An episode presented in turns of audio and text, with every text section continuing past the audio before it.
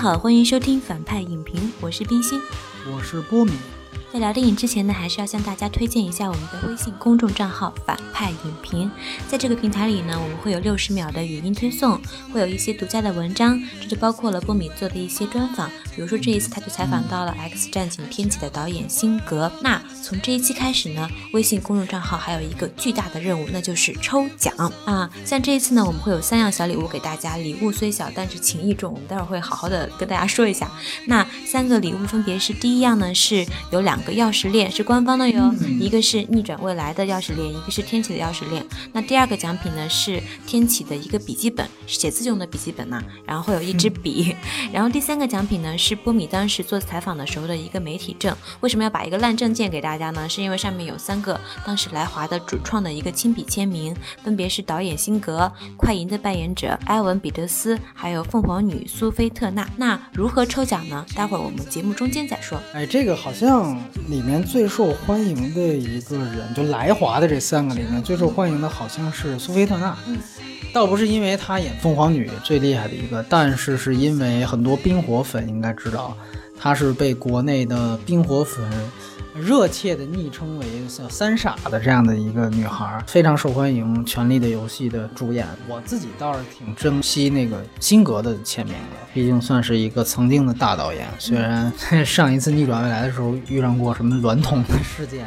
反正也是一度挺争议。不说这个事儿，稍微说一下为什么忽然想到要做这个抽奖这个事儿啊？其实也特有意思，因为之前那个，我觉得也算是一种变相肯定吧。就是你知道，福斯的片方找到了我。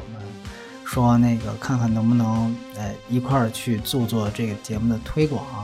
那当然呢，这个所谓的福利其实就是给我们听友的福利，就是说可以发大家一些电影票，而且呢还可以被邀请到去那个呃去见明星的那个见面会，见的就是这三位。嗯，当时本身如果刚听福利是挺好的啊，我就说那你们有什么要求没有？人家要求特简单。那你帮着吹呗，反正就是，首先他们就是要求你这节目必须得起码在这个电影上映之前就得做出一期来。当然，你要是能给我们做个八九期更好啊，哎，起码得做出一期来。第二就是这节目的目的就一个，得让人家听完你这节目就得掏钱买我们这电影票看。这我觉得特别简单，当然也我也很理解。但是我呢，个人觉得理解归理解啊，我个人觉得这事儿，反正我别人怎么着，咱们不管啊，我是干不了这事儿，就是我觉得这有点找错人了，你知道吧？因为我们这个其实。它是性质问题，这个属于是广告类的活儿，我是一个影评类的节目，对吧？所以说，可能也要向我们的听众说一句抱歉，可能无法给到大家一些电影票啊这种机会。那所以呢，就是作为补偿，所以就是波米，因为大家知道波米同时也是一个记者，那他就是在跑这个发布会的时候就会领一些奖品回来。以前他可能就扔掉了，那现在他每一回都会积极的去领这个。以前就扔掉。对，就 没有。有啊，我都留着呢。对，反正这次就可能人家就只给一样，他就拿拿两样吧，就是主要就是为了给到大家做一个福利这个样子。对，也对，差不多是这个意思。反正因为其实这个事儿呢，呃，当然我也不想多提，但其实这种事情原来我们也遇到过，在那个风向标的时候也遇到过。但其实我想说的是。就是，嗯，我们从始至终，我参与的所有节目，基本上我都捍卫一个原则，就是所有的事情不能打扰到这个节目的客观性和独立性。你愿意跟我们合作和推广，啊，我觉得我也不用把这话说死，我都特别欢迎。但是，任何触碰这个节目性质的，还有呃嘉宾主播观点的要求。我都不能答应，这是一个底线问题，倒不是说哎你怎么那么牛逼啊，或者这那个没有这个关系，因为影评是影评，广告是广告，这是两个不同的行业，干广告比我挣得多，是吧？所以说这个，我个人觉得，哎，就说这么多吧。然后呢，当然就切入正题啊，说这个《X 战警：天启》，其实还是刚才接冰心说的那个微信语音环节，就是。有的人真的可能看完之后说：“哎，这个天启不像这个别人吹的那么好啊。”说也不像说那个想象当中那么棒啊。嗯，其实我早就预警过了，就是我很早之前就看过这个片子，呃，当时是在那个语音里面已经说过了。所以我觉得有的时候有人觉得说。你总是好像站在一个反面的态度去对待这些院线片，我觉得那你可以这样去理解：当我每次几乎都给你一个负面的态度，我一个月前就告诉你下面上的这个片子可能特别烂的时候，自然就能把你的心态调低，对不对？等你带着一个较低的期待心去看，也许一个电影，你就会更多发现它的优点。当然，你可能觉得我不靠谱，但是这不是让你的观影过程变得稍微愉快一点吗？所以说的太多了啊，然后现在说一下这个《X 战警》的这个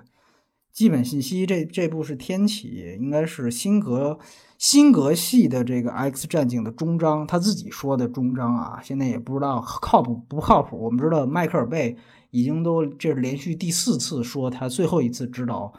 变形金刚了，你看他还在那铁着脸倒呢。所以这辛格我也不知道是不是靠谱。那布莱恩辛格，按理来讲，这个是真正 X 战警的这个主系列的第六部电影啊，呃，也是前传的第三部电影。这里面还有一个很好的梗，他说了这个星球大战，说是正传的第三部是最烂的，呵呵，这好像是自黑一样。然后导演布莱恩辛格，编剧其实真正署名编剧只有一个，就是西蒙金伯格啊，他也是之前几个 X 战警的编剧。主演大家都非常非常熟悉了啊，然后还是两两个阵营的大 boss，一个是詹一美，这个詹姆斯麦卡沃伊和万磁王的饰演者，年轻万磁王的饰演者迈克尔法斯宾德，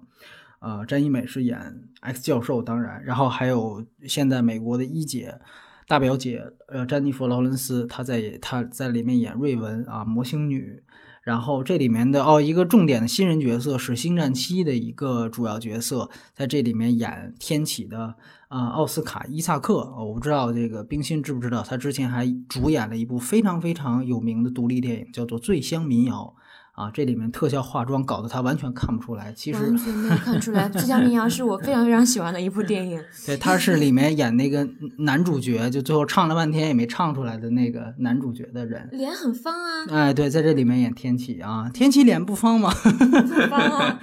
OK，然后还有刚才我们拿到签名的两个人啊，然后这里面还有客串的休·杰克曼，这个是曾经的第一男主角。呃，大体上情况就是这些。然后呢，这个片子我主要说三件事儿，还是呃，可能真正影迷会关心的。第一，它的分级在北美是 PG 十三级啊，这个和前两部都是一样的。第二呢，这个片子是有片尾彩蛋的，是有大片尾彩蛋。它不像迪士尼的漫威电影啊，基本上呃字幕刚走没多久就会出一个彩蛋，对吧？它呢是这个前面没有前面的那个彩蛋，它只有在所有字幕走完之后。才会有彩蛋。其实你如果熟悉《X 战警》的正传的话，这个是他一直以来的彩蛋插入方式。对你说彩蛋，我想起来，我是今天早上在那个电影院看的，他那个很有意思啊，就是因为那个字幕很长嘛，他根本就没有等到字幕长，他就直接掐了，然后直接放彩蛋。哦，是吗？还有还有这种 这种电影院的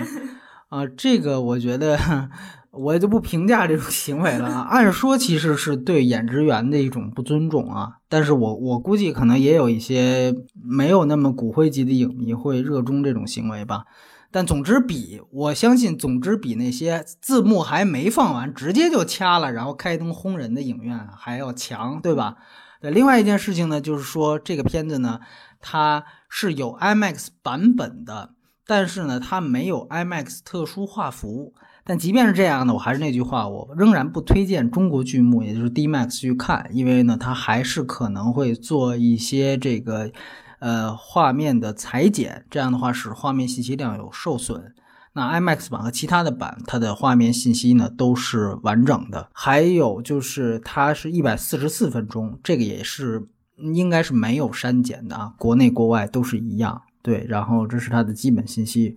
呃，之后我们来说。呃，不剧透的来简单的给这片子打个分儿。呃，冰心先来，你给这片子打多少分？然后简单聊几句打这个分数的原因。呃，我给他打的是六分。呃，其实本来想打五点五，后来觉得有麦卡霍伊和法法斯宾德在，所以觉得还是打六分。因为他他俩是我是我觉得呃，相比什么美国队长啊、钢铁侠啊那种呃肌肉满满的，我更喜欢这种这种 类型的男生吧。嗯，就完全是一个情情感分。钢铁侠肌肉满满吗？有肌肉满满的人，对。然后呢，对我呢是打五分啊，因为这个片子我个人觉得其实根本就是狗尾续貂的作品，典型就看就是没招了，然后生往上续。除了视效堆砌和这个颜值堆砌之外呢，就可以说是一无是处。嗯，因为我知道这个可能人觉得就光有颜值就够了，或者光有视效就够了，对吧？呃，我个人感觉，那其实你就直接去看那个商场里面卖电视的那种片子，那种高清的那种四 K 的那种片子，它那个视效方面做都特别棒啊。至于颜值这个事儿呢，现在反正。这个片子反倒不消费女性颜值，它消费男性颜值，对吧？就像你刚才说的这个，对，我觉得他们俩，我觉得是靠气质取胜吧。终归它都是围绕着一个呃长相来说事儿。小电影吧。这本身就没有什么内涵和价值。我个人还是那句话啊，我说我评价所有这种漫改片儿，我全都不以什么。漫画，我就这么说吧，就是我觉得任何漫画迷都不用来听我说这个片子，真的就是我不是说给这些人听的，而且我个人一直觉得，其实这是从很早以前我就说过的事情。我一直觉得，像这种漫改电影都是最简单、最粗浅的电影。我很奇怪，就是什么时候这个这种电影也成这个漫画迷能够秀优越感的地方了，就是。这个我都可能看几本漫画有他妈什么了不起的？就是很简很很简单，你们怎么不看完所有左联作家的书，然后了解一下连延安整风前的全国文化状况，然后读几本那个时候的史书，什么红太阳为什么升起，再去骂黄金时代呢？而且很有意思，漫画本质上就是一些消遣的东西。你知道，像《时代》杂志，他们有一次做那个评选，我忘了是什么时候。是百大英文的那个文学读物，这个一百本书里面只有一本漫画上榜，你知道吗？就是那个《守望者》。当然，我也认可，我也只认可《守望者》呢，还算是一个有点文化基础的一个漫画。我觉得剩下的都上不了台面，就像这个他们也入不了榜一样。所以我觉得这个有什么可秀优越感的？读过漫画的人，你们当时也不是说为了提高自身的文化修养看的，不过就是为了解闷玩嘛，对不对？所以说，我觉得就是这种事情还现在就是。一出什么这个这个漫改大片就出来那种什么帖子什么啊，观影前你必须要了解的事儿，必须要看的什么什么哪本书什么什么梗，我我觉得这种特别奇怪，就是说你知道吗？就是说如果一个片子它作为一个商业大片，观众如果买了票，独立的去看这个片子本身，如果观众他不能得到愉悦，或者观众连看得懂都看不懂的话。那这个是这个商业电影的失败，也是片方的失败，你知道吗？只只有什么电影没有这个义务，反倒是很多人啊认为是装逼的作者电影或者实验电影，这些电影他没有这个义务，说服务你观众必须要观众啊看懂我的片子，只有作者电影，他不需要在创作的时候照顾观众的感受。因为这类电影，它的电影的文化和艺术属性是大于它的商业属性的，就这么简单。但在中国很奇怪，你知道吧？就是说，反倒很多作者电影现在一堆人骂看不懂，就是然后在最粗浅的这些漫改的电影里面，轮到一堆人在这秀优越感。就我觉得北大那个教授戴锦华说的非常对啊，他说：“你如果看不懂。”老塔，你看不懂塔可夫斯基的电影，那是你应该去自惭形秽的一个事儿。Shame on you，懂吗？就是那这个时候，你该赶紧去闷声补课。你知道我当年上学的时候，我在呃，我去资料馆，我准备买那个《哭泣的草原》安哲的片子。然后我一个朋友印象跟我说，他说：“你知道吗？你要是不读希腊的共运史，你根本看不懂这个片子。”然后我就在看之前，我通宵去找了那个希腊的简史去读，最后我去地呃资料馆去看哭泣草原的时候，我还是看的一知半解。但是我当时就说，我有机会以后一定就回去去研究这个事情。所以你比如说，如果你现在让我去聊安哲，我仍然是诚惶诚恐，你知道吧？包括之前如果大家听过那个。呃，风向标的时候，我聊聂娘，我当时聊侯孝贤，我当时我我再三道歉，因为我当时我要赶飞机去那个威尼斯电影节，我就说我说的不好，我非常非常觉得，就是如果我不能把这个意思完全表达出来，我好像是对不起侯孝贤的这个作品一样，因为我真的是诚心诚意的，我把那种电影它视为艺术，它在以后过多少年之后，它可能是文化遗产。真正的影迷也应该把真正的敬畏之心留给那些电影，所以我觉得像这种漫改片子，就是这种商业电影，说如果说拍完之后，大部分普通观众没看漫画的观众说就说看不懂，那导演就该滚蛋。什么粉丝满意就行了，还是那句话，扎克的那个编抄就是例证，说漫画迷满意都满意，现在怎么要正义联盟下怎么要把扎克换了呀？对不对？都满意，怎么华纳到现在没过几个月，已经三四次的高层动荡了，对不对？所以这话我跟你说，我到时候可能魔兽我还要说一遍，游戏也好，漫画也罢，它拍成电影，它就得按电影的评价标准来。其他的事情，说你游戏是怎么样的，漫画是怎么样，我不关心，我只关心电影本身怎么样。所以这个是这个节目的宗旨，它只给影迷听，其他人滚蛋。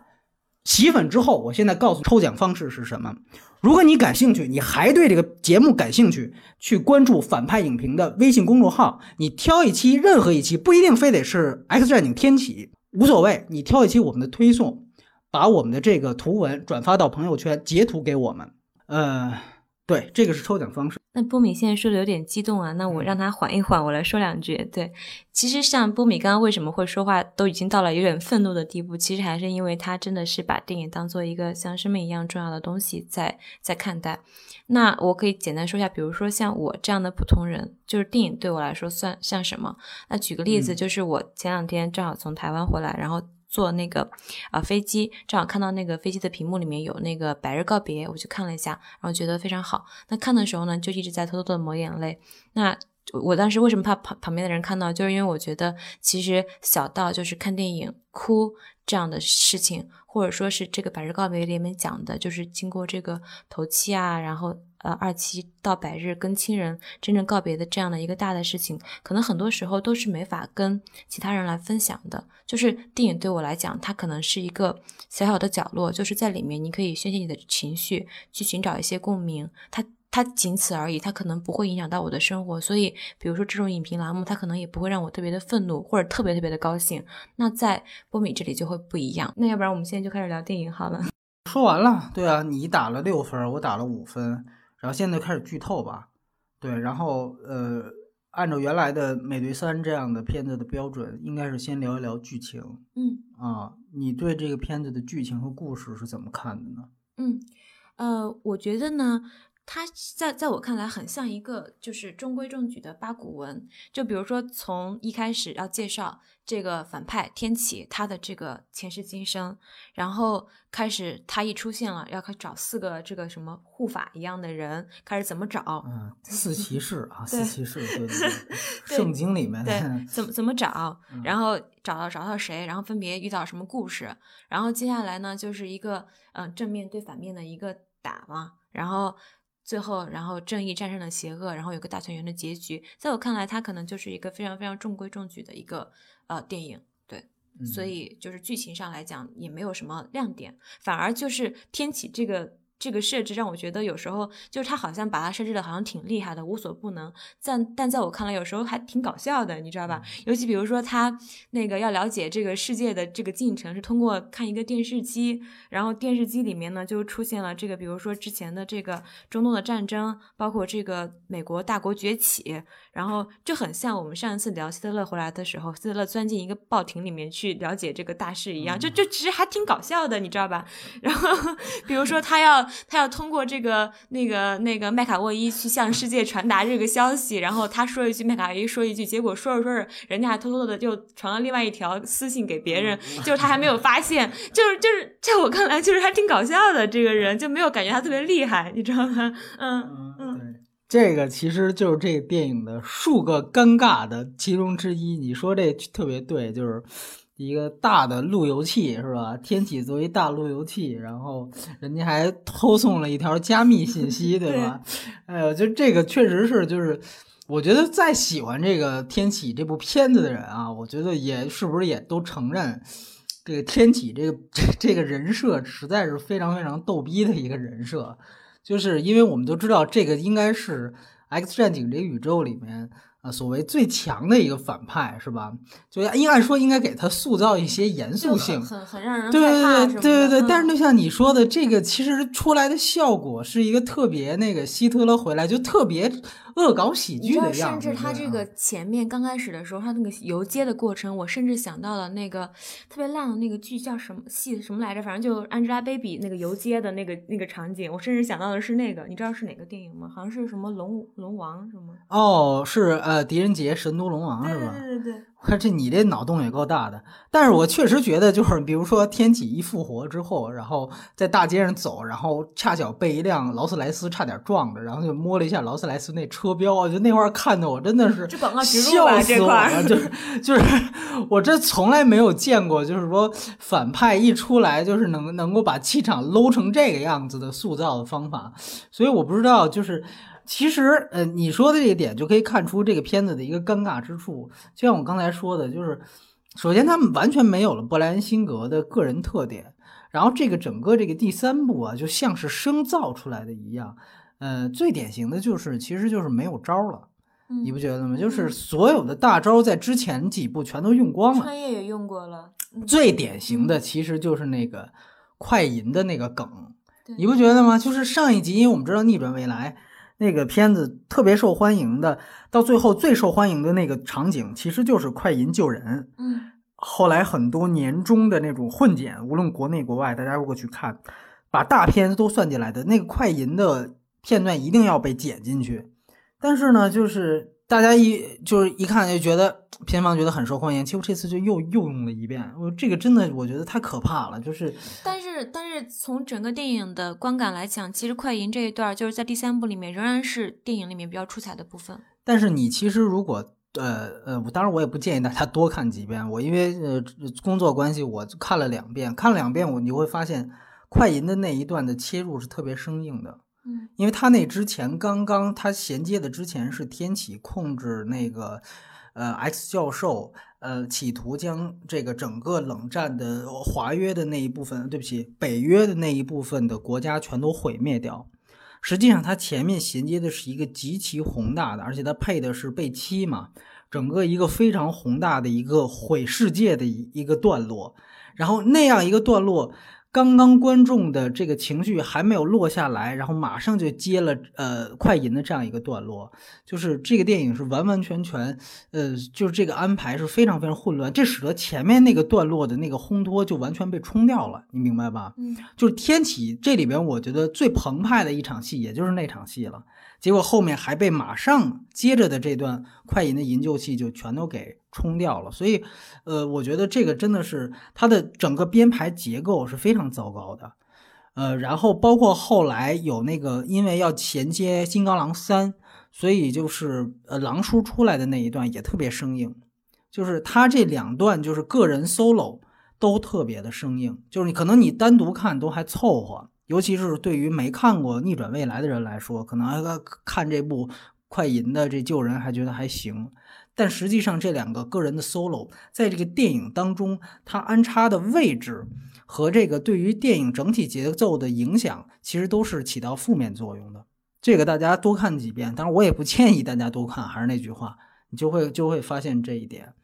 然后呢，其实。呃，当然，我觉得这些其实都还不是最主要的。其实，呃，除了这个天启刚才说的他比较雷之外，而且还有一点就是这片子典型的就是在贩卖话题点。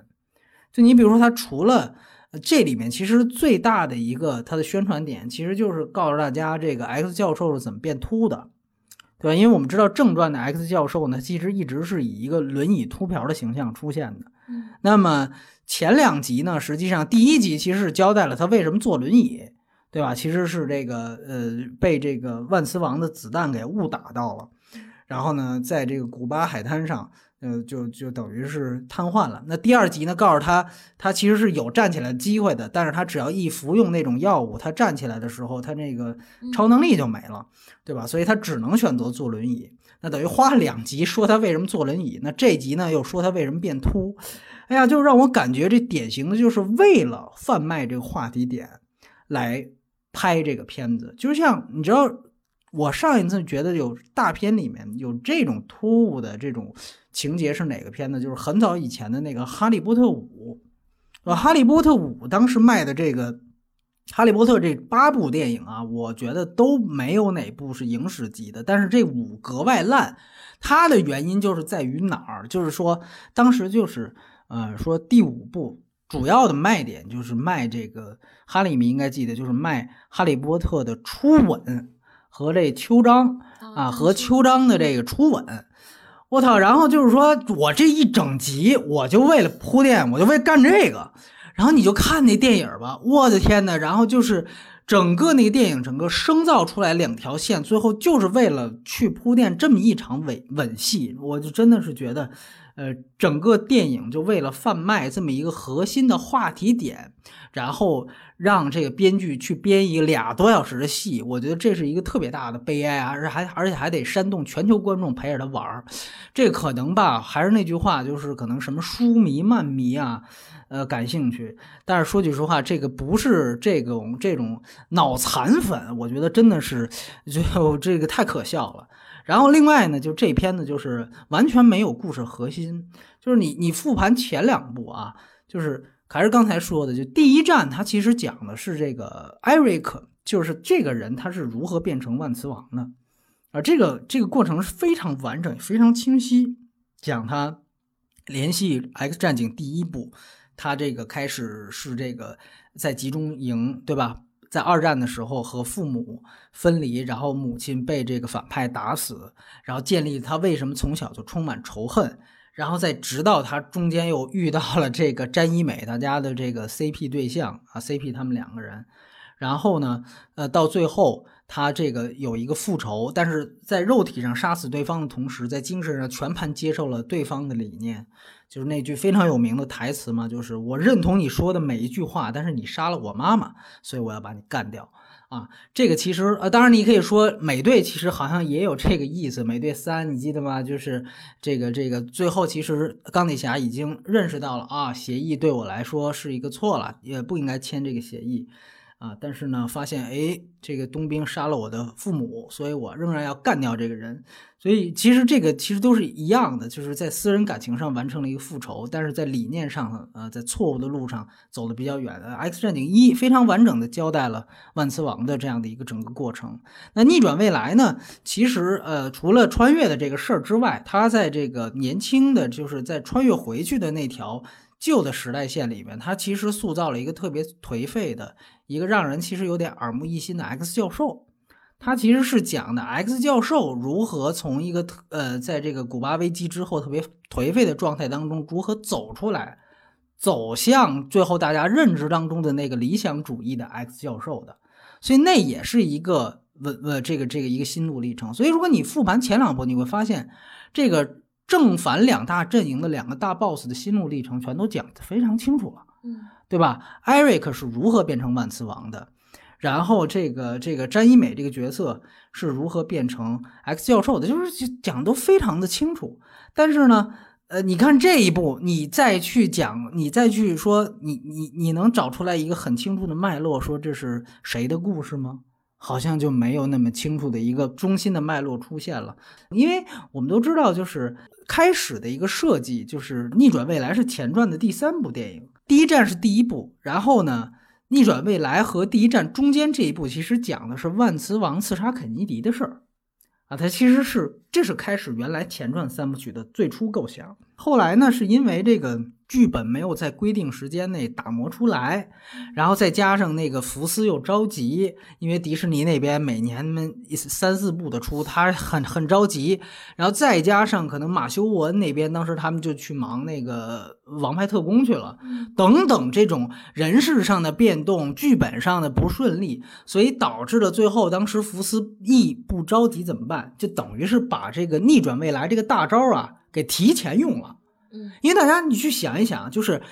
如果逆转未来是最后一步，这个其实才是最合适的。嗯，因为它实际上是把新老这两波 X 战警的人全都放在一部里面了。嗯你想想这个卡斯阵容和他这个这个宏大效果，其实这个才是应该作为压轴出场的一个一个剧一个剧集嘛，对不对？呃，一个电影。所以说你你你这么说，你看现在像天启的这个阵容，其实你比较起来，是不是比逆转未来要退步多了，对吧？伊恩麦凯兰，呃，这甘道夫那个饰演者。包括像老的 X 教授，他们全都没办法再出来了。所以说，这个就是实际上是因为当时第二部就是刺杀肯尼迪那部出不来，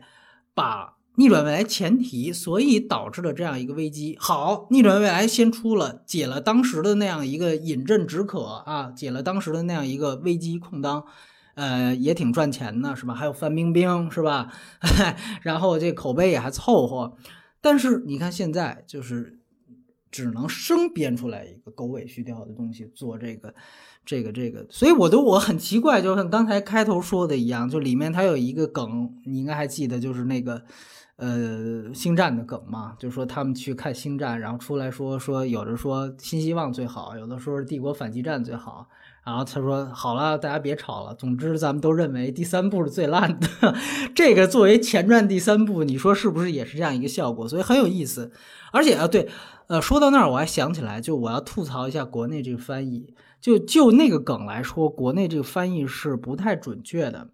因为当时他把帝国反击战给翻译成了第五部，他就说啊，第我觉得第五部帝国反击战是最好的。”这个翻译其实对于国内，尤其是没有星战文化的国内粉来说，其实有点难以理解。因为如果《帝国反击战》是第五部，你怎么能去压第三部是最烂的这个梗呢？所以你要不然就把星战翻译成是正传一二三，要不然呢你就不要压这个第三部是最烂的梗。所以那个其实是翻译的问题，没有把星战这个梗完全翻译给普通观众，这是我觉得一个比较遗憾的地方。呃，因为再说一遍，《帝国反击战》如果是第五部，那他们指的那个去看的那个《绝地归来》那部电影，应该是《星战》的第六部啊，第六部按照这个剧情发展顺序。所以这里面是提到了一个我刚刚想起来的一个 《星战》迷不乐意了翻译 翻译的事儿。对，然后呢，就说一下这个人设的事儿啊，说一下人设的事儿，其实就是包括你刚才提到的这个什么颜值方面的事儿，你先谈谈嘛，就是关于。呃，这部电影给你印象的人物，对，呃，这部人设呢，其实我我也是觉得都比较弱。那其实，在我看《逆转未来》这一部的时候，给我呃印象非常深刻的，也不是给我印象深刻，就是他就是这样设置的，其实是呃，就是呃大表姐这个角色嘛。就是我看这个《逆转未来》的时候，甚至觉得，哎，大表姐好像真的好性感啊，这是我从来没有的一个感受。对，就她的身材很棒，对，有有那个有那个感觉。对，然后而且他其实是把他塑造成为一个这样，真的是一个英雄的角色嘛。那反而到了第这一步的时候，每一个人的角色都很弱。你要硬拉出来说，那可能是我觉得他给万磁王的亲情的那一段设置还不错。嗯，就是他呃，就是隐姓埋名，然后去当一个工人，然后在工厂里面失手救人啊。包括说他回到家的时候，呃，问啊女儿妮娜去哪里了，然后拍了一个场景，就是妮娜在后院里面跟一群鹿在一起。我觉得那个地方还比较的唯美。对，我觉得这个亲情戏，包括妮娜后来，包括这个一箭两雕把妻子和孩子都给杀掉了，这个设置，我觉得可能是一个亮点。对，嗯嗯嗯嗯，对。然后呢，其实这个人设呢，其实这里面其实刚才提到了一个最大的问题，就是呃，还是刚才提到，就是前两部都有两个明显的主线，一个是万磁王，还有一个是 X 教授。但是你看这部电影呢，这个核心就非常非常的不明确。为什么？它实际上出现了一个，就是明星核心，就是主演核心和角色核心的一个严重偏差。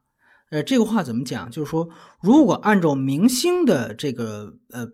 排位来衡量的话，这部电影的就女性角色里面，就所有角色里面的最大核心一定是詹妮弗·劳伦斯。他是现在在北美有呃，包括在全球都是最受欢迎，这里演员里面可能牌儿最大，然后片酬最高的一个演员。啊，这个是明星核心，所以他的模型女就无限的被放大、被拔高，这里面把她塑造成一个英雄，对吧？但是角色核心这里边的角色核心分明应该是凤凰女，因为这个电影它的反派是天启。那在这些所有的变种人里面，真正能跟偏天启匹敌的也只有凤凰女。那最后其实他也交代了，正是凤凰女的这个爆发，所以才使得天启才能被最终干掉。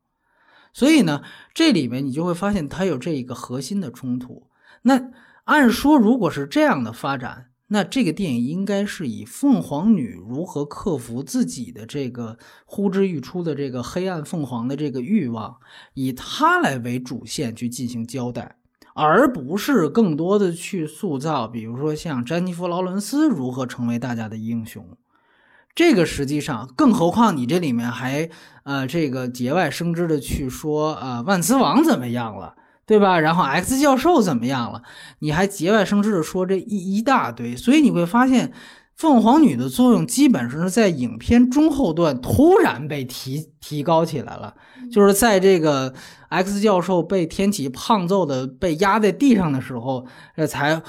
叫了几句他，然后让他就是那意思，赶紧释放你的能量。所以这个其实是非常非常生硬，因为从角色上来看。模型女呢，真的除了会变身之外，基本上是一个一无是处的这么一个角色。她其实她的角色定位特别像那个，就是复仇者联盟里面的那种黑寡妇那种角色，你不觉得吗？她是一个间谍，她是一个间谍角色，就是她本身的超能力是不怎么强的。所以说呢，呃，这个角色她首先你把一个间谍塑造成英雄，这本身就很怪。再者就是你最后需要去在正派的这这些人里面，变种人里面找到一个和天启相匹敌的人，而他却不是，所以这个是这个电影的一个最大的人设方面的一个冲突，这导致这个电影是点是非常散的。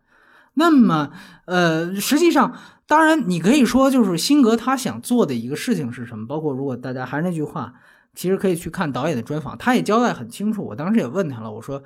凤凰女是不是这个电影的核心？他说不是，他明确说不是。他说这个电影他想交代什么？就是如果他抓一个主线，他就想说，呃，这个 X 这个就是天才学校，X 教授建立的这个天才学校是如何去建立一支 X 战警的武装的。啊，这个是他的。那他的这个设置真的很弱，因为我记得好像就是前面的时候，那个霍尔特扮演那个角色提到过一次，嗯，然后战斗机那事儿，对对对对对，然后就后来的时候，整个万磁不是万磁王，那个天启被消灭以后，他们要建立这个学校，就这两次。对对对，嗯，他呢，你可以大家去看那个专访啊，但是他其实说的是非常详细，他就说这个电影是主线是这个，就是为什么要在学校里建立武装啊。然后呢，他说的原因是有两点，主要原因呢是因为天启的出现，嗯，然后次要的原因呢是因为魔星女的说服啊，他说主要是这两个原因，这整个电影的构成，这是以这个为主线的。那你其实你从电影自己去复盘去看的话，你会发现这个主线交代是非常不清晰的，而且它实际上是相悖的。由于你就像刚才冰心说，这是一个大团圆结局。嗯，它还真不像说美队内战一样，最后两边是掰了，嗯，那到结结尾也没解决这事儿，对吧？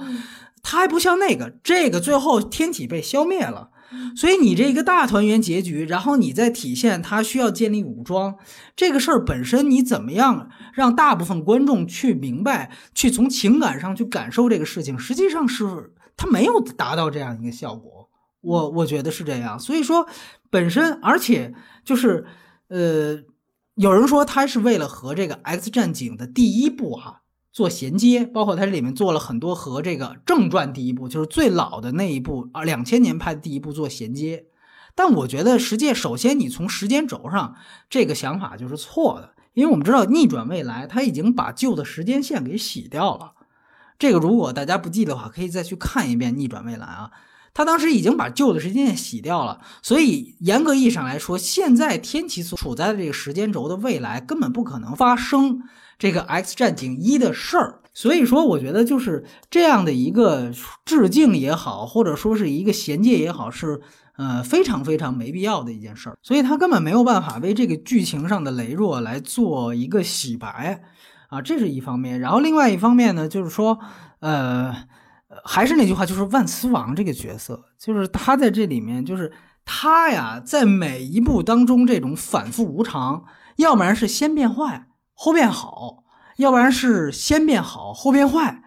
就是他的这种反复无常、手鼠两端、骑墙派、墙头草的属性，在每一步都是这样。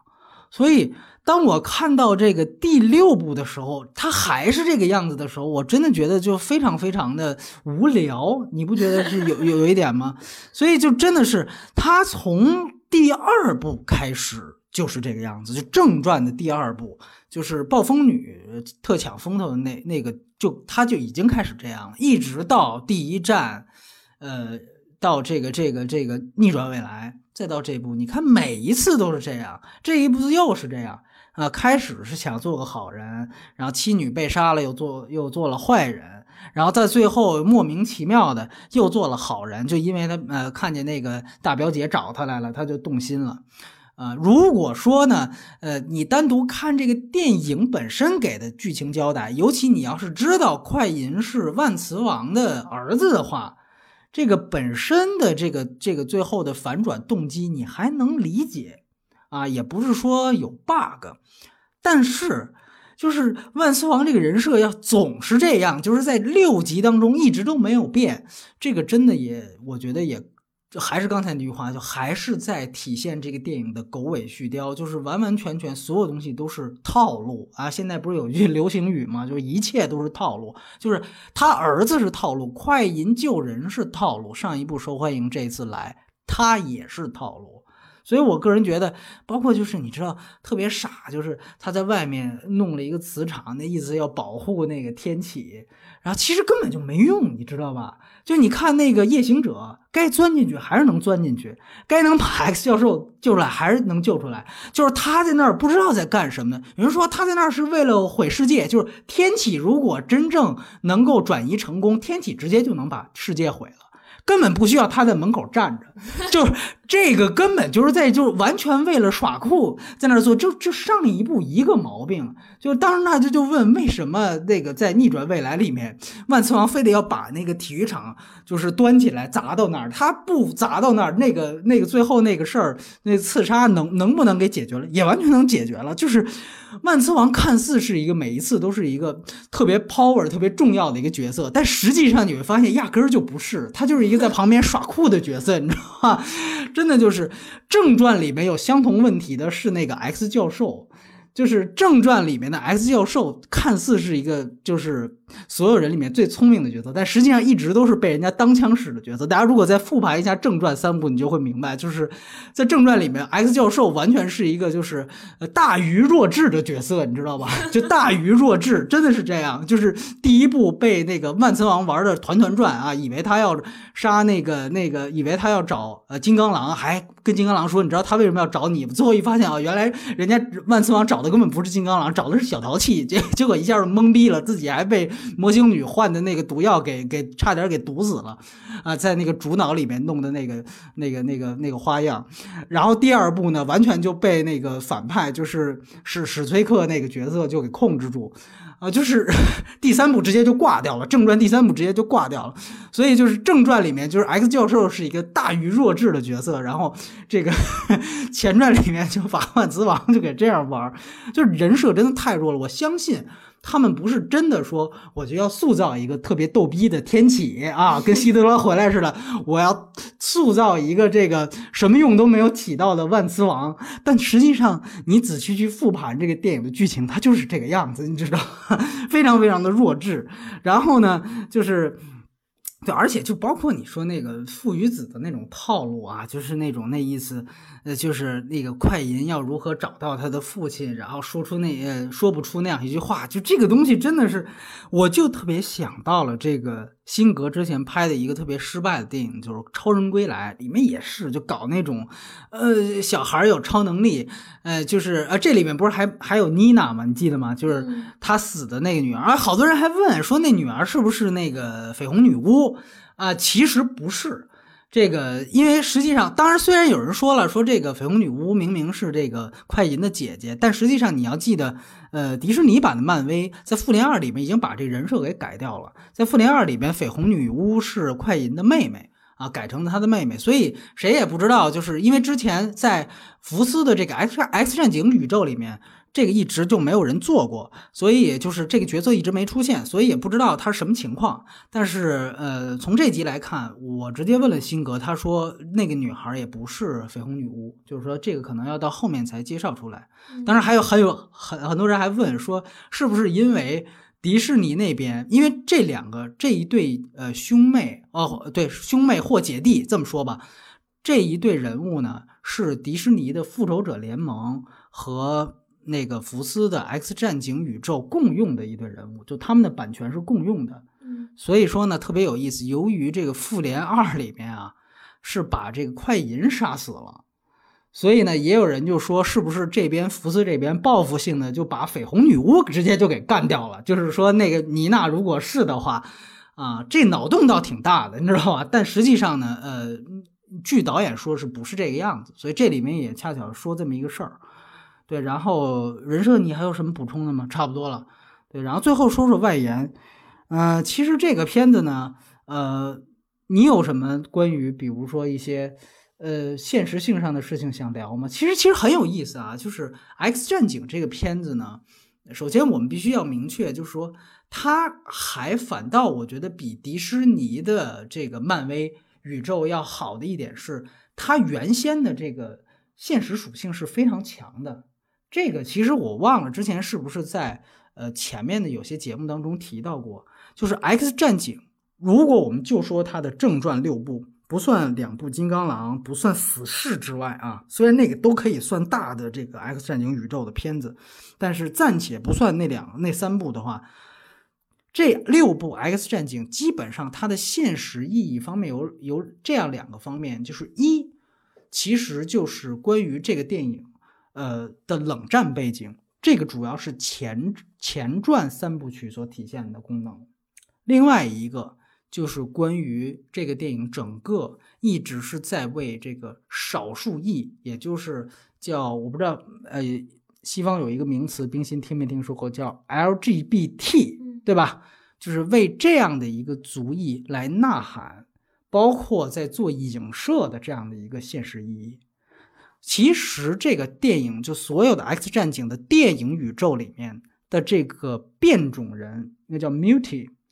这个变种人其实都可以直接被对位为 LGBT 这样的一个群体。主要的你可以理解为就是同性恋这样的一些少数裔群体。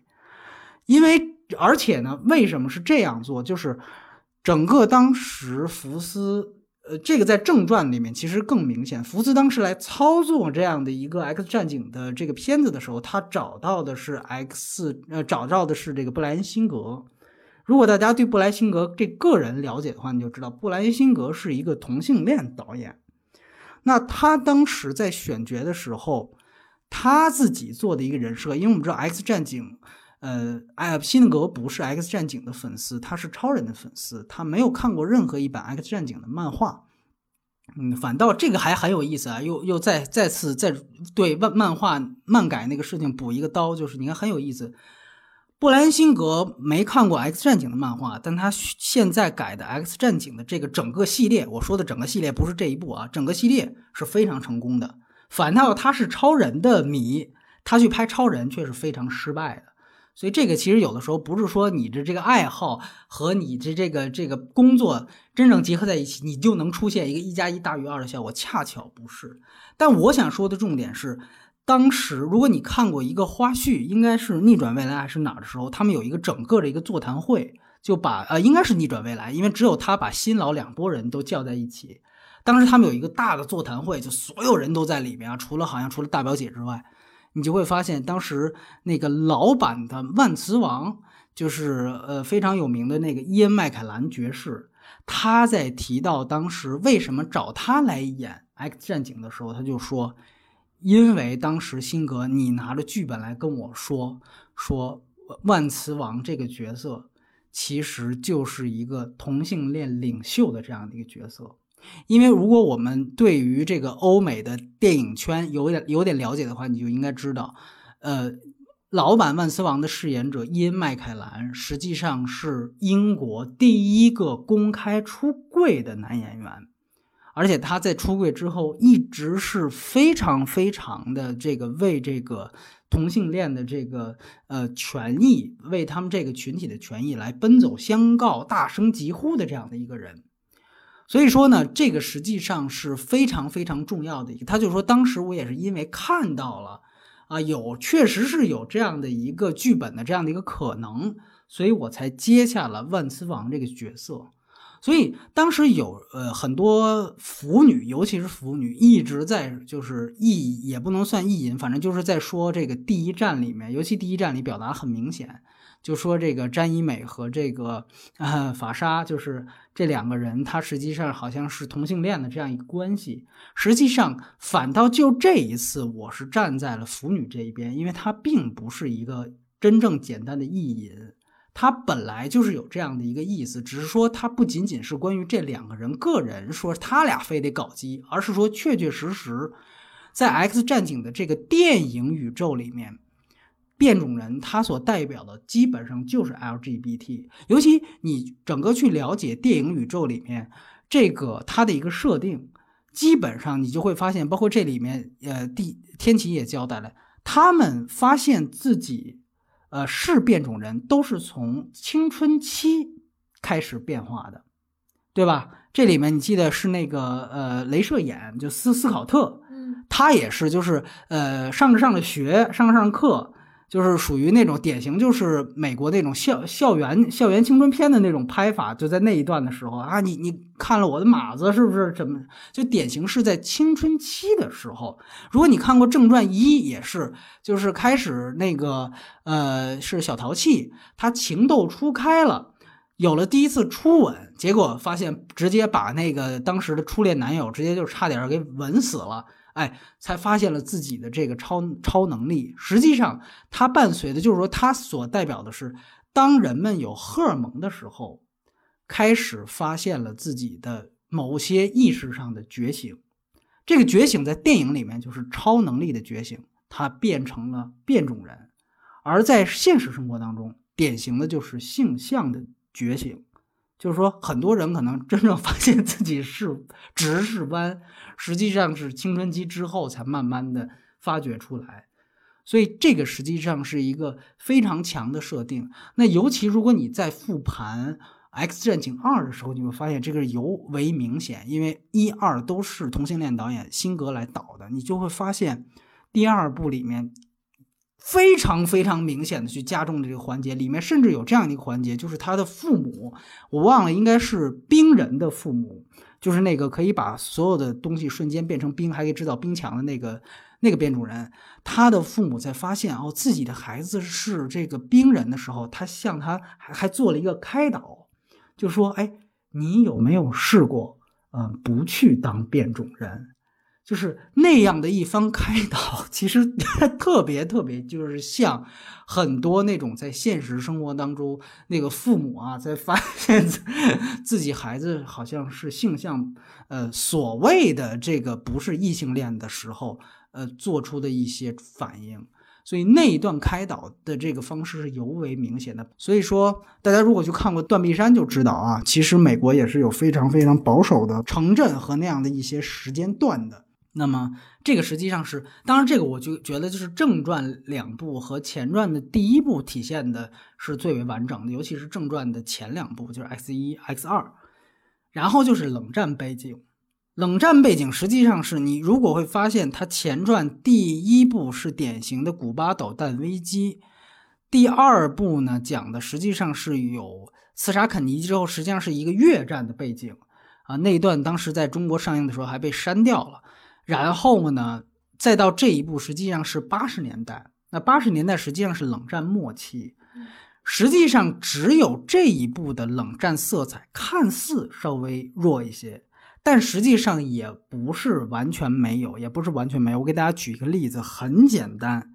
这里面他交代了两个人物，这主要人物，尤其在前期，一个是你记得吗？冰心就是大表姐魔形女去救这个夜行者和天使，嗯他们在困兽斗，嗯那个实际上是柏林，但实际上我们别忘了，当时八十年代柏林是分东西柏林、东西分治的。嗯那么你注意观察他那个街道的样子和当时模型女下车的时候那个车，基本是苏联的拉达车那种样子，那个是典型的东柏林。所以他当时在交代了一个什么事儿，就是虽然，呃，就是前两集里面，就是在呃逆转未来里面，通过那样的一场制止刺杀的戏，在十年前，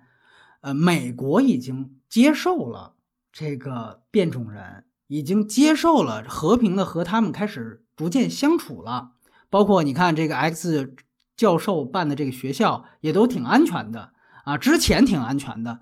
但是，全球还有很多个地区和国家，变种人还在受到压迫。嗯那是哪些国家？这个电影其实没有主动提，但如果你认真看，你就会发现，其实全都是华约国家，或者我们说的更直接一点，全都是冷战里面红色阵营的共产政权国家。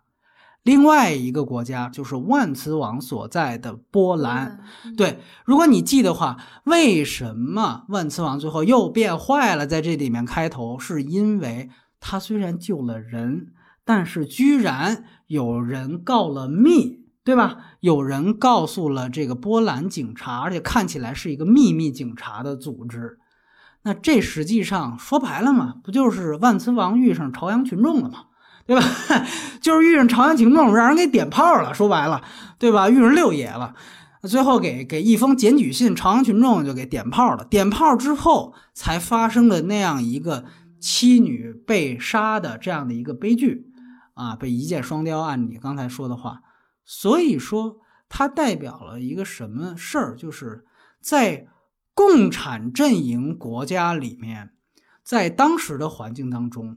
对于变种人，如果从现实意义来讲，我们刚才已经说了，就是对于这种。同性恋或者是这种 LGBT，仍然是一种绝对不容的态度。嗯这个如果冰心他呃学文学，他应该知道，我们当时也一样，对吧？你记得那个王小波写那个东宫西宫，嗯对吧？八十年代，这就按流氓罪算的，嗯对吧？同性恋按流氓罪算，所以说这个实际上是一个非常重要的主题，就是这个片子他在说当时在。冷战期间的苏联阵营，就是共产阵营国家当中，仍然对于这种同性恋人群，对于这种少数裔人群，是一个非常排斥的行为。还有一个证据就是，你记得刚才我提到的那个被快银冲散了节奏的那样一个天启第一次要毁世灭毁世界的戏，当时是把所有国家好看似是所有国家的核弹往天上打，对吧？你如果注意到当时交代了一个细节，他说的其实究竟是哪些国家？嗯如果我没记错的话，是有美国、呃澳大利亚、英国、印度和以色列。你会发现，当时其实拥有核弹的远不止这几个国家，这里边没有苏联，没有中国，没有任何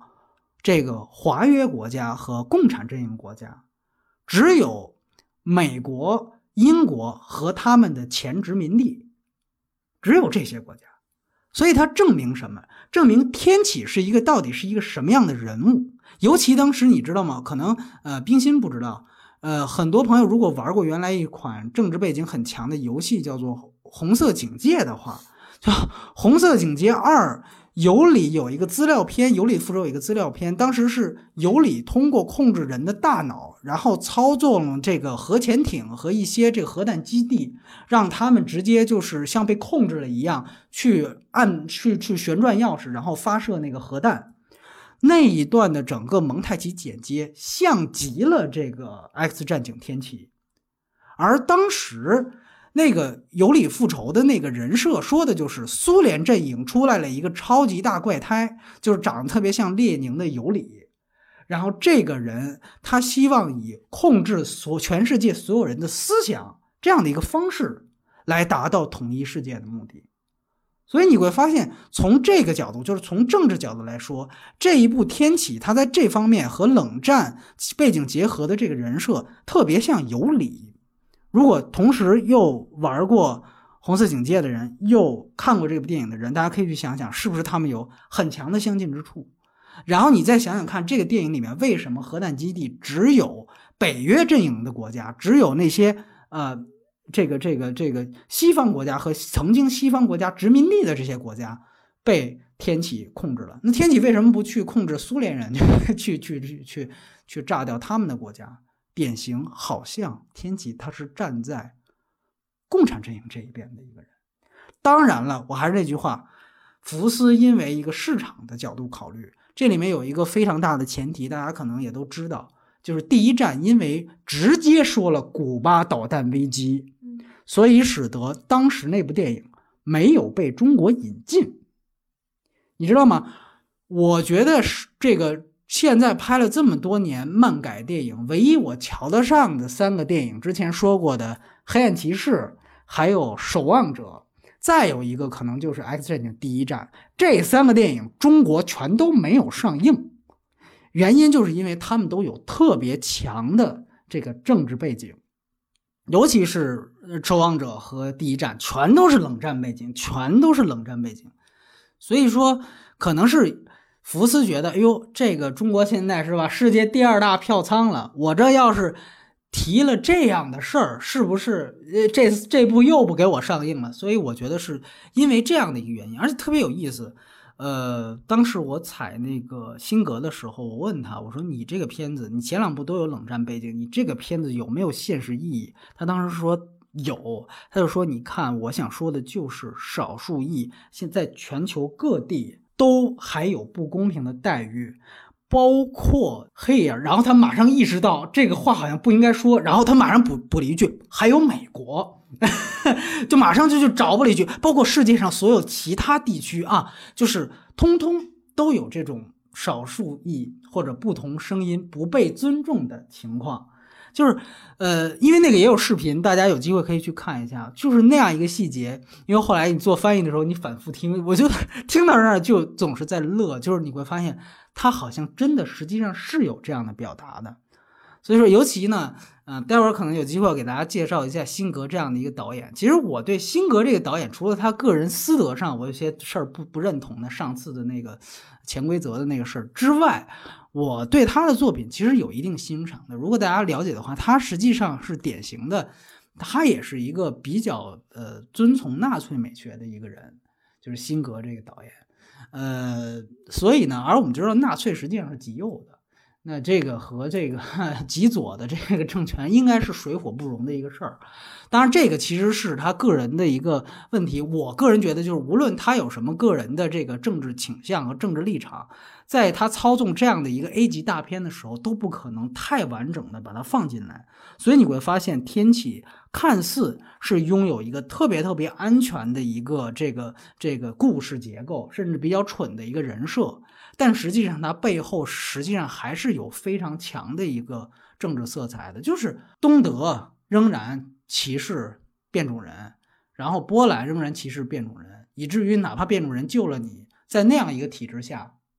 好人都要变成坏人，对不对？他说的不就是这样一个事情吗？还不够明白吗？好人都要变成坏人，对吧？所以你好像只能通过那样一种杀戮的行为，只是因为你待待在了一个错误的体制之下。呃，当然了，后来这个由于他又受到了美国的这些同伴，包括大表姐的感召，所以你看，哎，这个这个万磁王又变好了，对不对？又变好了，这好像是因为就是那种。呃，这个这个生于淮南则为橘，是吧？就那种感觉一样。呃，这个当然实际上是一些隐身的利益。当然，从另外一点，就由于它是一个 X 战警的最后一部，我也必须得说，这个片子整个的一个演变，如果大家真正有兴趣，也去把它六起码是六部正传都看过一遍，你会发现非常有意思。就是 X 战警其实是一个典型的从 B 级片走向 A 级片的一个完整的一个过程，它有一个这样的一个特别清晰的蜕变过程。因为我们其实必须得，我无论再讨厌天启，我必须得肯定 X 战警正传，尤其是辛格的一个开山作用，就是说，实际上正是他的第一部 X 战警，成功的打开了漫改电影的这样的一个，算是拉开了这样的一个序幕。呃，在他之前也不是没有这个漫改电影，都有，但是都没有像《X 战警一》一样成功，而且这也是唯一一个系列，就是一直延续到现在的，就主创和这个演员基本上都没有变的，比如说都有休·杰克曼，就哪怕按照这一点来说，而且都是布莱恩·辛格，你像。哪怕是我们都知道，像老版蜘蛛侠，其实蜘蛛侠老版蜘蛛侠一就是呃山姆雷米那一版，都是拍摄于这个九幺幺之后，而 X 战警一是二零零零年的作品。你能想象吗？这是一个十六年前的作品了。这十六年，这个系列仍然是起码在票房上是算是某种程度上的经久不衰，所以是非常非常不容易的一件事情。它对于整个这个漫改系列的这个这个开启，实际上是一个非常呃一个一个一个开山鼻祖的一个作用。迪士尼的复仇者联盟的那个所谓的漫威宇宙一点零的第一部《钢铁侠一》。是二零零八年的作品，整整晚于《X 战警》一八年，所以说我觉得这个其实是《X 战警》，呃，无法被抹掉的一个开山意义。哪怕可能再过多少年，我们再去回来去看这些漫改电影的时候，我们可能都觉得就像现在去看。呃，什么几十年前的怪兽片一样，觉得特别粗制滥造或者可笑。因为你要知道，像特效这种事情，现在能把你在影院里唬得一愣一愣的。你你别说再过二十年，我想你再过十年，你给那个时候的年轻人看，那个时候特效不定升级了多少多少遍了，不定什么一百二十帧，什么 VR，估计早就都都过时了。那个时候你再去看天启的特效，可能就像咱们现在你再去看老版的。那个神奇四侠一样，就简直就那种特效，或者是什么夜魔侠一样，简直可笑至极，你知道吗？就那个时候，我记得我在影院看很多电影，我就觉得真的是特效超赞，如何如何。你现在你再去看一遍，我就觉得大家哪怕你再去看一遍刚才提到的《X 战警一》，那个特效真的是能够让你就是能 能够让任何普通观众立刻看出破绽的那种感觉。而且呢，刚才提到了，其实它是从 B 级片走到 A 级片，漫改电影原来从来都是上不了台面的，你明白吧？就是说，其实这个也是一个挺划时代意义的东西。就是当时我们去想，如果你从你有一个史观的话，你会想，为什么新好莱坞的那些人现在成了大师，像斯皮尔伯格，像雷德利·斯科特，像这个呃马丁，呃像像科波拉或者是乔治·卢卡斯，像他们。呃，科波拉可能还不太算。就刚才提到的斯科特或者是斯皮尔伯格，他们当时的最大的一个功绩是把原来的怪兽片一些 B 级片给 A 级化，成功的 A 级化，变成了当时世界上最受欢迎、最风靡全球的大片，比如说《异形》啊，比如说这个《大白鲨》，就完全把它 A 级化。那现在的一个电影的流行趋势是什么？是说把原来的曾经的 B 级化的漫改大片给 A 级化，所以很多可能更年轻的影迷可能不知道，其实原来所有的漫改大片都是 B 级片。有人说什么叫 B 级片？B 级这个词，首先它是从成本上去衡量的啊，是从成本上衡量的，它成本是非常有限的。但现在人们从刻板意义上来看，B 级片其实往往代表着某种意义上的粗制滥造，包括。它有很重要的一点，就是 B 级片实际上是对于北美市场一些亚文化的呈现是特别特别多的。比如说，当时我们一直在说，好像第一个华人在北美立足的人是谁？是李小龙，对不对？一直这样说。但实际上，我可以告诉你，李小龙在那边典型是一个 B 级片化的一个人物，他拿你就是当一个亚亚文化来看待而已。所以，这个其实是一个非常大的重点。直就直到几呃上个世纪末。就是随着成龙也在那边走红，香港五指整个引领的一个风潮，实际上就是一个 B 级片的风潮。这个风潮导致的，开始的所有的这些所谓的动作片和这个漫画有关的电影，其实用的全都是香港五指。而为什么用香港五指，其实就是那个时候好莱坞真正的大的片场还没有把你当做 A 级片来看。很简单，《X 战警一》如果在很多人可能都忘了这个细节，《X 战警一》的武术指导是袁奎，香港非常有名的这个呃这个这个这个武指袁奎，包括和袁彪他们一起原来成名的。呃，然后《蜘蛛侠二》的武指是林迪安，这个都是原来就是香港几大班当中出来的这些干行活干的特别棒的这些武指。这些现在被大家捧为说好像是 A 级大片的《X 战警》也好，包括加入复联的蜘蛛侠也好，其实原来用的都是香港武指。当后来真正哦发现原来漫改大片所创造的票房的潜力，尤其是在老蜘蛛侠红了之后特别棒的时候，尤其是在呃迪士尼推行漫威宇宙这个概念之后，把它美剧化之后。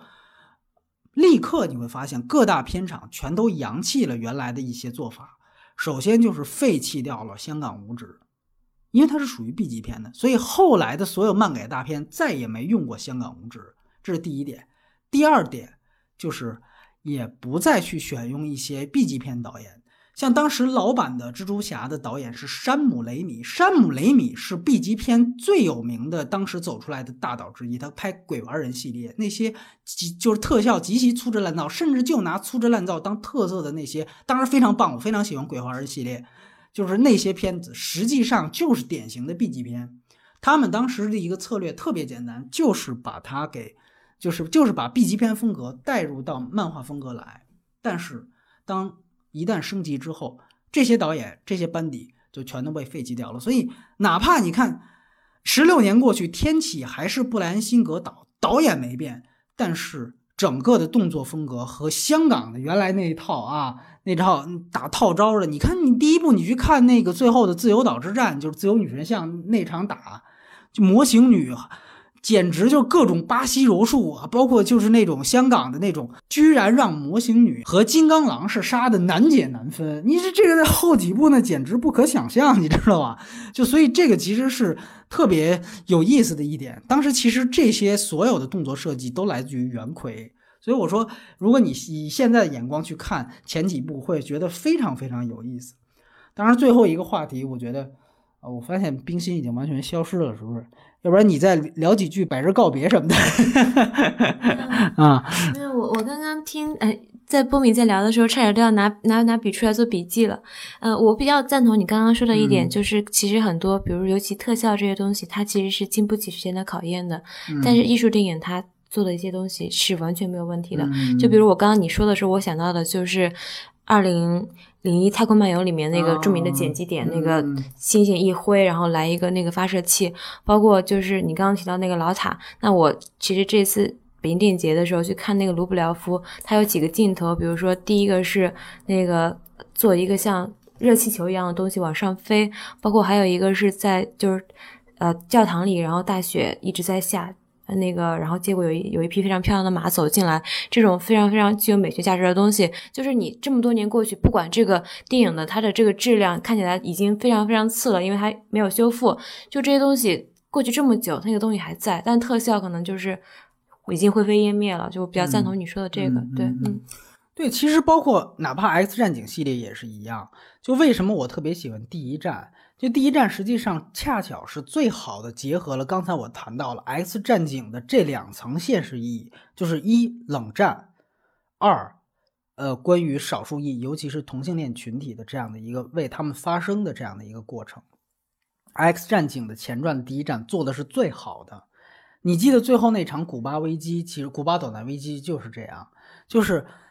开始是那个反派凯文培培根挑起来的那场古巴导弹危机，互互相要对射核弹什么之类的。最后那场美苏的大战危机成功被变种人解决了，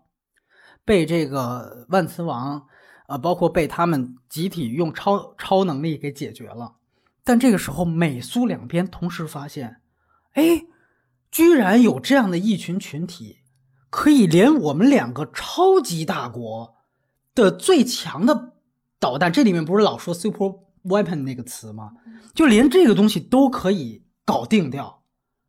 那所以确实咱俩没必要打了。所以你知道那那场古巴导弹危机，它最精妙的一个改写点是什么？就是里面提到的，最后美苏两边说咱俩别打了，确实也不该打了，怎么办？咱俩一起把这帮人消灭掉吧。所以他当时其实要说什么，就是在那样的一个哪怕是意识形态对撞的一个一个空前对撞的一个历史环境下，同样的一件事情，居然都是歧视这件事儿。就是无论是所谓自诩民主自由的西方国家，还是这个自诩这个制度更高等的共产主义国家，他们对于少数裔的歧视，对于同性恋的歧视，对于 LGBT 群体的歧视，是空前一致的。这个是第一站说的最牛逼的一件事情，就是双方如果说能找到一个和谈点。一个这个就所谓的我们同仇敌忾的点，居然是一起歧视这批人吧？这是第一站最了不起的地方。所以这也是为什么他也和当时我刚才讲的艾瑞克的个人成长贴合的特别好的一点。所以艾瑞克他说：“我一定要对这个世界是一个非常，尤其是对普通人，我是一个非常警惕，甚甚至我要不惜保护自保来随时消灭他们的态度。”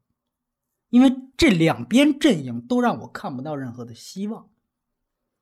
那当然了，像这个命题在呃逆转未来里面就基本上被解决掉了。所以你再带到这部里看，其实有一点点牵强，就有点刚才我说的狗尾续貂。所以他的整个矛盾点，真正他想说的，其实第一站就已经说的很清楚了。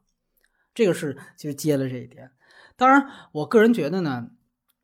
呃，辛格其实布兰辛格，他除了拍了非常好的那个大家都非常喜欢的《非常嫌疑犯》之外，我不知道你看没看过啊，冰心，那个也是，实际上大家现在一说凯文史佩西，一提史史佩西就是说纸牌屋，对吧？但大家别忘了，真正史派西让他扬名好莱坞的电影也是非常嫌疑犯呀，那是让他第一次拿到奥斯卡男配角的一个片子，但是通过那个片子，就成为了现在的一个史派西的角色。嗯，当然，我觉得更重要的是，其实是呃，辛格这个人，就是说，其实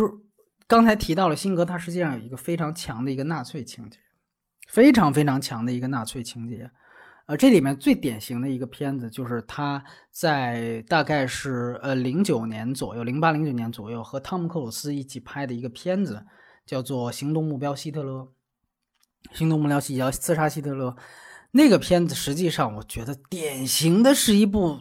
举着红旗反红旗的片子。怎么讲啊？我告诉你，就是他扣了一个刺杀希特勒的这么一个大的政治正确的帽子。他讲的是当时这个在呃盟军快要打到德国之前，这是真事儿。就德国内部有一批人觉得，就是希特勒确实他的这个就是神圣性光环已经没有了嘛，节节败退。然后也确实觉得这个人该下台了。那与其让人家打过来，不如我们把他干掉，组织新政府，赶紧和这个盟军和谈。这样的话也避免我们受到进一步损失。哎，是等于是当时这个德国内部有这样的一批势力，然后呢就讲了他这样的一个刺杀的事件。然后当然呢是这个大家都知道刺杀失败了，对吧？因为这个希特勒最后怎么死的，大家都知道，自杀死的，肯定是死呃自杀失败。但是他交代的是这样的一个刺杀的行动，他的呃起因到最后的失败，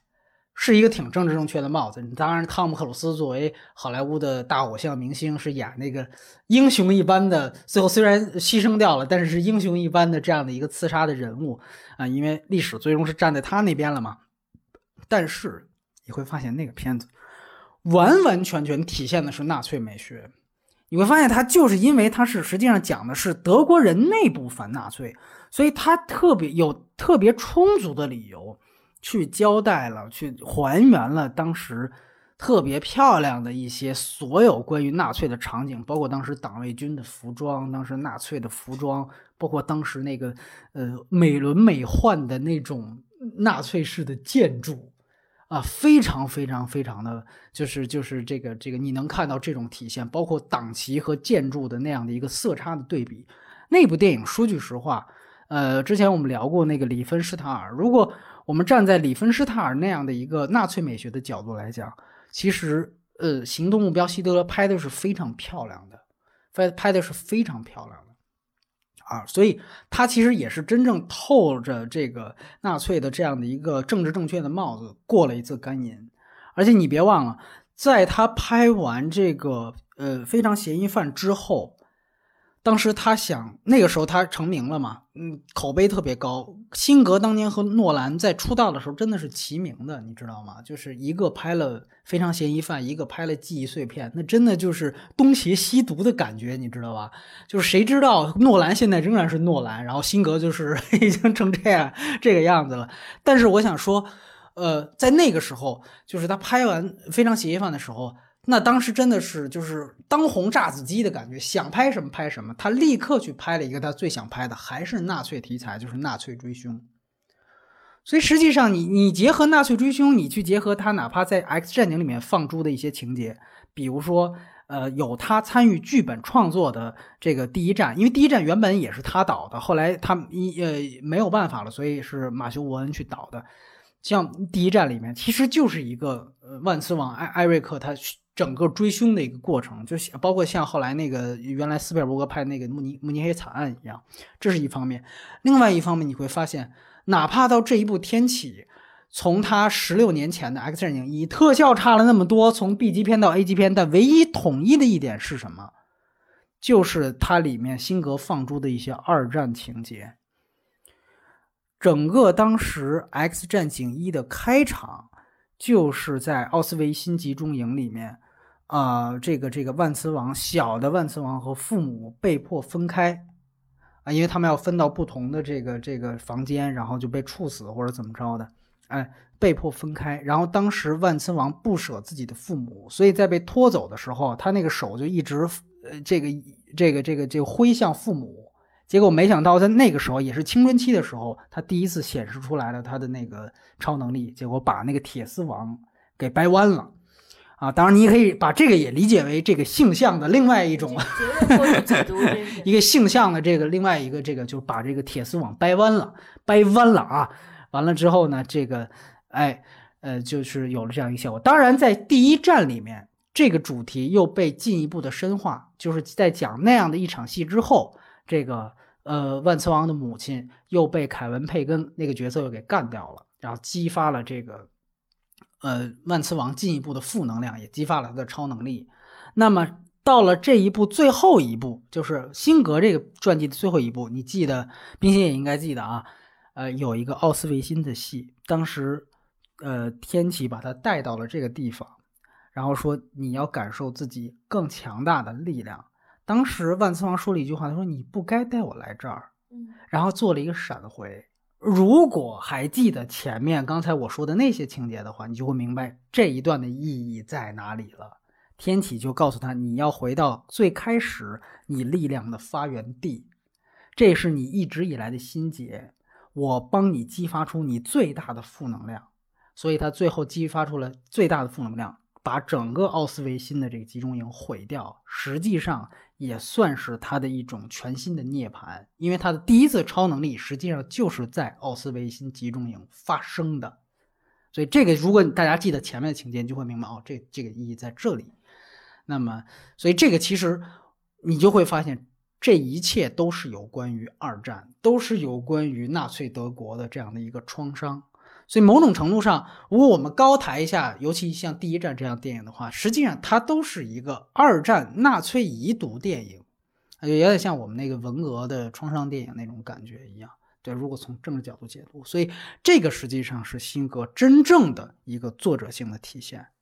所以我觉得所有分析辛格，当然你可以说从类型上，他每个片子都有那种反转，哪怕反转到这个天启这边反转的已经是蠢的不行了，但是他好像每个片子都有反转，然后他特别擅长去拍惊悚剧，无论是悬疑惊悚像《非常嫌疑犯》，还是政治惊悚像刚才提到的《行动目标希特勒》，确实他也都擅长拍这种戏，一点都没错，这些都没有问题。但是我觉得大家最忽视的一点，或者很很少人提到的是真正辛格个人的纳粹情节。他把这个情节不仅仅的去呃，就是就是说去灌输到他那些独立的电影当中，同时也加在了这一部这整个 X 战警的系列。所以，呃，我觉得这个其实是非常非常有意思的一个话题，也是我们最后谈的一个呃外延的话题。那么，呃，冰心还有什么想说的吗？包括这个对于呃，因为很你知道吗？很有意思，就是这整个呃六月份啊，基本上都是好莱坞大片。接下来还有魔兽。还有《独立日二》，你都听听啊！还有这个《惊天魔盗团二》，就是周董。哎，我不知道，因为我们网上做了一个调查，你可能还不知道调查结果。我想听听像这几部，哎，对，还有那个皮克斯的动画片《海底总动员》的第二部，叫《多利去哪儿》。你比较期待哪个片子？对，呃，其实像这个天启，如果不是波米呃要录节目跟我说要录这个节目，其实我就不会去看。所以如果像波米这样说，他这样跟我一个预告的话，我六月份可能就不会进影院了。是吗？对我我我这些都不是我的菜。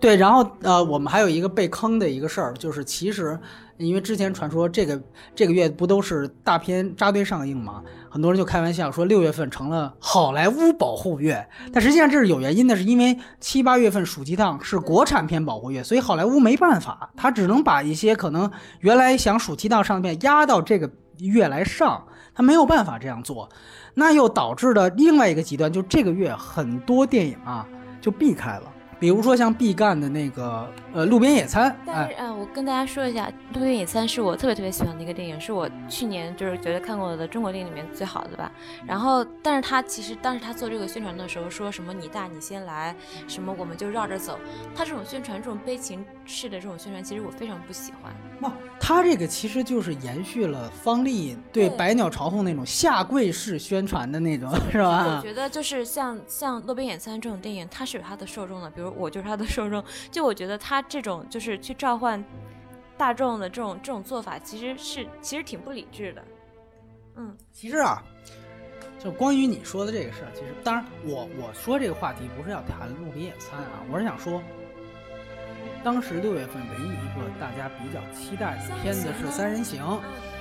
然后结果呢，就一度传言《三人行》也要改了。当时因为我我要写这个反派影评的这个节目单啊，我当时收到消息还是改，所以我就说《三人行》撤档了，要我们七月份再说。结果我这节目单发过去没两